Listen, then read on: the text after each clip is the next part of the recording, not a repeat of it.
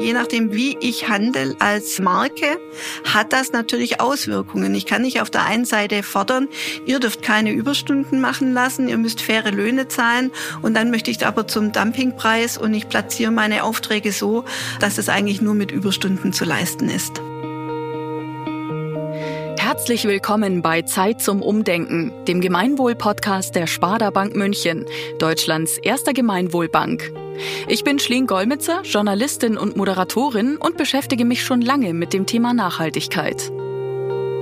Für die Gemeinwohlökonomie engagieren sich Menschen, die unser Wirtschaftssystem grundlegend verändern wollen und eine Art des Wirtschaftens entwickeln möchten, die zum Wohle aller beiträgt. In diesem Podcast spreche ich mit Expertinnen und Experten, Macherinnen und Machern, die sich in der Wirtschaft, Wissenschaft und Forschung, aber auch im Privaten dafür engagieren. Wenn es euch auch nicht egal ist, wie wir in Zukunft leben, dann bleibt dran und freut euch mit mir auf interessante Gespräche. In der ersten Folge haben wir mit Christian Felber, dem Initiator der Gemeinwohlbewegung, darüber gesprochen, was Gemeinwohlökonomie eigentlich ist. Er hat in der Folge unter anderem erklärt, was die Gemeinwohlmatrix ist. Die spielt für die GWÖ nämlich eine wichtige Rolle. Darin werden die einzelnen Gruppen aufgelistet, mit denen ein Unternehmen normalerweise so im täglichen Geschäft zu tun hat. Dazu gehören also zum Beispiel Lieferantinnen, Mitarbeitende, Kundinnen, Eigentümerinnen und auch das gesellschaftliche Umfeld. Das heißt, die Gemeinwohlmatrix hilft, einen Überblick zu behalten, auf was ich als Gemeinwohlunternehmen bei der Zusammenarbeit mit anderen achten sollte, damit ich weiterhin auch am Gemeinwohl orientiert bin. Heute sehen wir uns deswegen die Lieferantinnen genauer an. Und dazu spreche ich mit Bettina Roth. Sie ist Leiterin des Qualitätsmanagements bei VD und Spezialistin für die VD-Lieferkette. VD kennt ihr vielleicht, das Unternehmen aus Tettnang am Bodensee produziert Outdoor-Ausrüstung. Und das möglichst nachhaltig.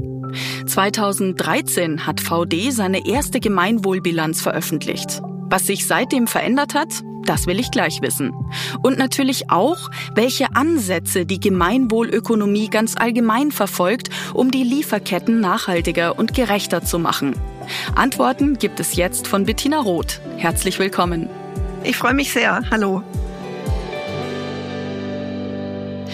Frau Roth, äh, Lieferkette ist ja ein ziemlich sperriger Begriff. Vielleicht können wir das einmal so ein bisschen konkreter machen. Wenn VD jetzt beispielsweise ein Outdoor-T-Shirt produziert, welche Bereiche sind denn da genau alle beteiligt? Das sind zunächst einmal die Nähbetriebe. Hier werden die Produkte konfektioniert. Das wird also das Material gestanzt, genäht und komplettiert. Dahinter verbergen sich dann aber die Material- und Zutatenlieferanten mit ihren komplexen Lieferketten. Da sind dann drin Webereien, Strickereien, Färbereien bis zu den Rohwarenlieferanten oder wenn man so will, auch bis zur Farm, wo dann die Baumwolle angebaut wird. Hat sich denn bei VD in der Lieferkette was geändert, seit VD den Gemeinwohlbericht macht? VD ist schon seit vielen Jahren dem Thema Nachhaltigkeit verschrieben. Und in Richtung der Lieferkette hat es sich insofern verändert, dass wir in der Unternehmensführung und in unserer gesamten Nachhaltigkeitsausrichtung das so ein bisschen als Wertekompass nochmal gesehen haben und gespiegelt haben, wo müssen wir vielleicht noch tiefer reingehen. Und wenn wir jetzt äh, in die Lieferkette denken, wir haben eben eine geringe Marktmacht. Wir sind kein Big Player im, im Markt, sondern eher ein kleiner Fisch. Und wir wollen trotzdem ein vorbildliches Lieferantenmanagement aufbauen mit strengen ökologischen und sozialen Kriterien. Und da hilft uns natürlich die Gemeinwohlökonomie immer wieder das zu spielen. Was haben wir erreicht? Wo stehen wir? Und was müssen wir noch tun? Frau Roth, wie stellt denn VD sicher, dass die Arbeitsbedingungen für die Menschen auch wirklich fair sind in der Lieferkette? Also wir haben einen mehrstufigen Auswahlprozess. Das fängt wirklich schon damit an, welchen Partner nehme ich mit rein, also mit wem arbeite ich zusammen. Und da gibt es eben so eine Mehrstufigkeit, erst so eine Selbstauskunft, dann fragen wir nochmal mit einem ausführlicheren ähm, Fragebogen nach, wie sind bestimmte Dinge gemanagt. Und äh, dann als letztes ist dann das Teams von uns diesen Betrieb besuchen und sich ein eigenes Bild davon machen. Und unsere Lieferanten müssen sich eben unseren Werten und Anforderungen verpflichten. Stichwort Fair Wear Foundation äh, habe ich gelernt in diesem Zusammenhang. Können Sie kurz erklären, was das genau ist? Ja, die Fairware zählt zu den sehr strengen, anerkannten, unabhängigen Standards im Bereich der Sozialstandards. Das ist eine unabhängige Organisation, die sich momentan sehr stark auf die nähenden Betriebe fokussiert, weil wir hier eben ja sehr viel Personen haben, die beteiligt sind, auch einen hohen Frauenanteil. Und die Fairware prüft diese Arbeitsbedingungen in den Produktionsbetrieben. Und das passt auch sehr gut zu uns, weil wir ja auch sagen, wir sind maßgeblich daran beteiligt. Also wie wir unsere Einkaufspraktiken zum Beispiel haben. Wie platzieren wir Aufträge? Wenn wir alles zum, zur gleichen Zeit platzieren mit sehr kurzen Zeitfenstern, dann kann das eben nur noch mit exzessiven Überstunden gemacht werden. Lasten wir so einen Betrieb aber über das ganze Jahr kontinuierlich aus, versuchen wir solche Peaks zu vermeiden, dann können wir natürlich maßgeblich dazu beitragen, dass keine exzessiven Überstunden gemacht werden müssen. Also das ist auch eine Frage von guter Planung und Organisation letztlich. Ja, vorausschauend, weitsichtig und eben sich dieser Verantwortung klar zu sein. Also je nachdem, wie ich handle als äh, Marke, hat das natürlich Auswirkungen. Ich kann nicht auf der einen Seite fordern, ihr dürft keine Überstunden machen lassen, ihr müsst faire Löhne zahlen und dann möchte ich aber zum Dumpingpreis und ich platziere meine Aufträge so, dass es eigentlich nur mit Überstunden zu leisten ist. Also es hat immer beide Seiten der Medaille. Was natürlich noch ein anderer wichtiger Aspekt ist, ist immer die Umwelt, also umweltfreundlichere Lieferketten. Gerade bei den Materialien kommen da ja oft auch Chemikalien zum Einsatz, die für die Umwelt eigentlich schädlich sind. Wie kann denn da VD die Produktion umweltfreundlicher machen? Also auch da gibt's äh, Standards, mit denen wir zusammenarbeiten. Wir sind zum Beispiel seit 2001 äh, BlueSign Systempartner. BlueSign ist ein Schweizer Unternehmen. Das sind Leute, die aus der Textilindustrie eigentlich kommen. Zum Großteil auch Chemiker, also ein sehr großes chemisches Fachwissen und auch über die Prozesse in der textilen Kette. Und äh, dieses Blue Science System ist eben wie so ein Reinheitsgebot für die Textilproduktion. Also es wird nur geprüfte und umweltfreundliche Chemie eingesetzt in einem überwachten, zertifizierten Betrieb, wo einfach Umweltschutzauflagen eingehalten werden, wo Arbeitsschutzauflagen eingehalten werden. Und damit können wir sicher sein, dass dann nachher in dem Produkt, in dem fertigen Produkt, ob das jetzt ein Material ist oder dann unsere fertige Jacke oder das vorher genannte Outdoor-T-Shirt, dass da eben keine giftigen Chemikalien mehr drin sind, aber eben auch nicht nur in diesem finalen Produkt, viele Chemikalien kann ich auswaschen, sondern dass wirklich auch sichergestellt ist, dass keine gefährlichen Substanzen während der Produktion eingesetzt wurden, sodass die Arbeiter dort nicht gefährdet werden oder die Umwelt in den Produktionsstätten. Und das ist für uns eben so ein, Standard, der auch wieder wie die Fairware zu unserer Überzeugung passt, nämlich an der Wurzel anzufangen und nicht nur zum Schluss zu schauen, dass eben der Endkonsument nicht äh, gefährdet ist. Das ist ein sehr wichtiger Aspekt. Aber die Textilindustrie setzt eben über 3000 ähm, verschiedene gefährliche Chemikalien ein und ist einer der Hauptverschmutzer, wenn es um die Verschmutzung der Flüsse geht. Und deswegen eben solche Standards wie Blue sein. Jetzt muss ich zugeben, ich habe ein paar Sachen abgefragt, die ich eigentlich schon bei der Recherche rausgefunden hatte, die Sie mir jetzt erklärt haben. Äh, das Tolle ist nämlich, was ich festgestellt habe, VD stellt tatsächlich sehr viele Informationen zur Verfügung über die Produktion, über die verschiedenen Siegel. Jetzt haben wir uns das gerade angeschaut. Sie haben erklärt, Blue Sign gibt es. Äh, wir haben die Fairware Foundation. Es wird auf die Löhne der Mitarbeitenden geachtet und äh, auch, dass hier ein Mindestlohn beziehungsweise auch Lebensstandards gewahrt werden können. Das alles kostet ja unglaublich viel Geld. Genauso auch wie die Prüfungen, die regelmäßig stattfinden und die eben höheren Standards. Wie bleibt denn VD da trotzdem noch wettbewerbsfähig? Ja, das wird mir häufig gefragt. Wir sind ja ein reines Familienunternehmen. Das heißt, das, was wir ausgeben, müssen wir an anderer Stelle erwirtschaften oder ansparen. Und wir haben im Vergleich zu anderen Marken zum Beispiel ein sehr kleines Marketingbudget. Von uns wird man keine TV-Spots sehen oder großflächige Werbeplakate in Fußballstadien oder Bahnhöfen.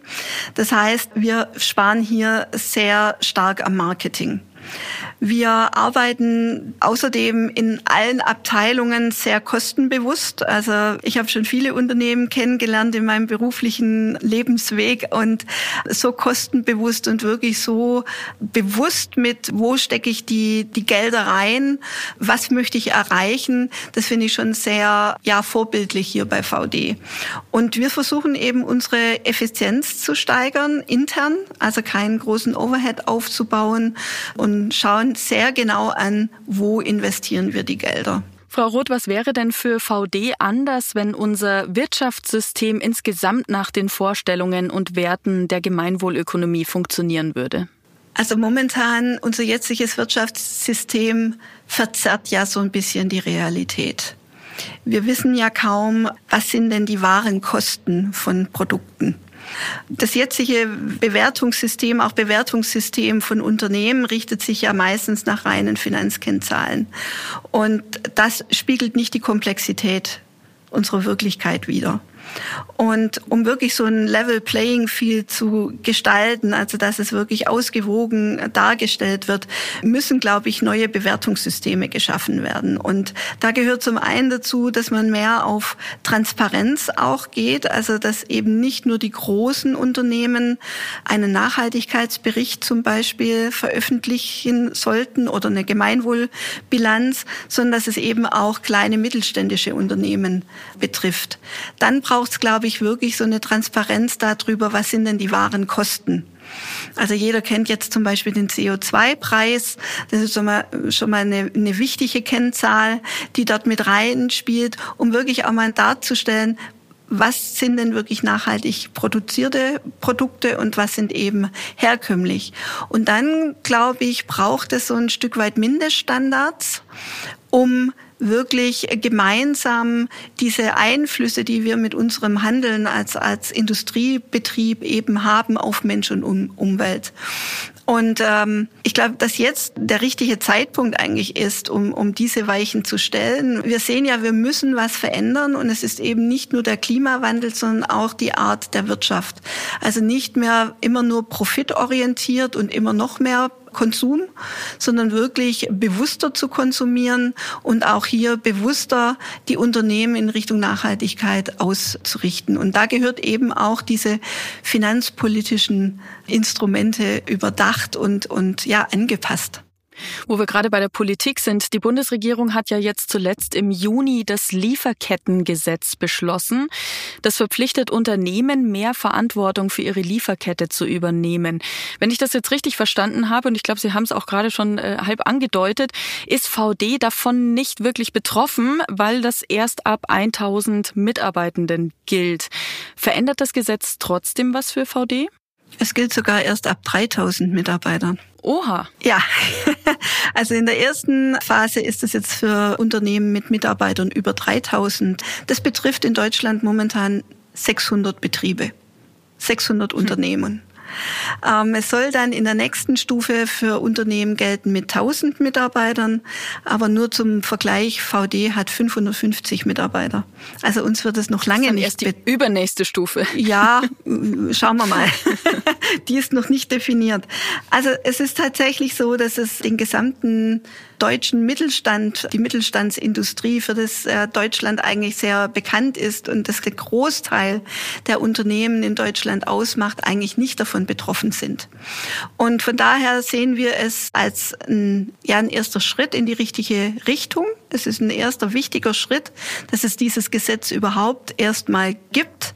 Aber es ist natürlich noch stark verbesserungswürdig, denn jetzt momentan umfasst das Lieferketten-Sorgfaltspflichtengesetz, wie es ja richtig heißt, nur Sozialaspekte dann, wenn es die Menschenrechte betrifft. Also Umweltaspekte sind jetzt noch gar nicht mit inbegriffen und wir hoffen eigentlich, dass es da dann schon zum umfassenderen Gesetzesentwurf dann noch kommt und auch zu einer Verabschiedung. weil wir sehen da einfach auch viele, viele Vorteile. Momentan sind wir eben als Unternehmen, das sich der Nachhaltigkeit ausgerichtet hat und das wirklich diese Verantwortung auch lebt. Wir haben wirklich diese Mehrkosten und stehen natürlich im direkten Wettbewerb mit Unternehmen, die hier vielleicht wenig tun oder gar nichts tun. Und je mehr hier mitmachen und sich wirklich um die Sozialstandards in der Lieferkette und Umweltstandards in der Lieferkette kümmern, umso einheitlicher können wir ja auch vorgehen und umso weniger Aufwand ist es für jeden Einzelnen. Was müsste denn aus Ihrer Sicht passieren, damit sich die Arbeitsbedingungen von Menschen in den Lieferketten ganz generell flächendeckend verbessern? Ist es diese Gesetzgebung, die da fehlt? Also ich glaube schon, dass ein Druck auf politischer Ebene wichtig ist. Wir haben es jetzt gesehen mit der Freiwilligkeit ist nicht viel zu erreichen. Das ist ein ganz kleiner Prozentsatz, der eben freiwillig bereit ist, hier was zu tun. Wir sind der Meinung, dass so ein Druck auf politischer Ebene wichtig ist. Natürlich auch in die Lieferländer rein mit den Regierungen der Lieferländer hier auf einer wirklichen politischen Ebene Veränderung voranzutreiben. Auf der anderen Seite denke ich, diese Transparenz und Reporting nicht nur für Großunternehmen würde schon viel helfen, um mehr offensichtlich zu machen, wo stehen die Firmen denn tatsächlich mit ihrem Engagement. Verbindliche, einheitliche Standards, die es einfacher machen, dann wirklich dieses Management und die Verantwortlichkeit für die Lieferkette zu übernehmen.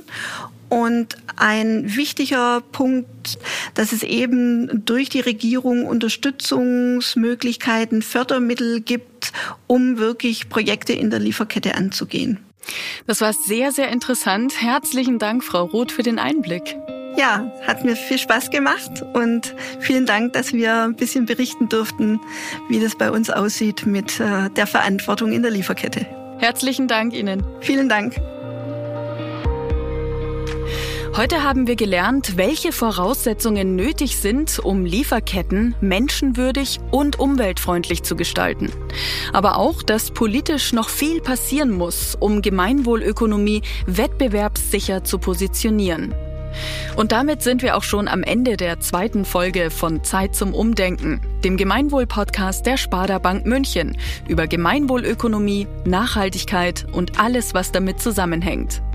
Alle Informationen zum Podcast und zur Folge findet ihr übrigens auf sparda-m.de slash podcast und natürlich auch auf dem Instagram-Kanal der Sparda Bank München unter Sparda München.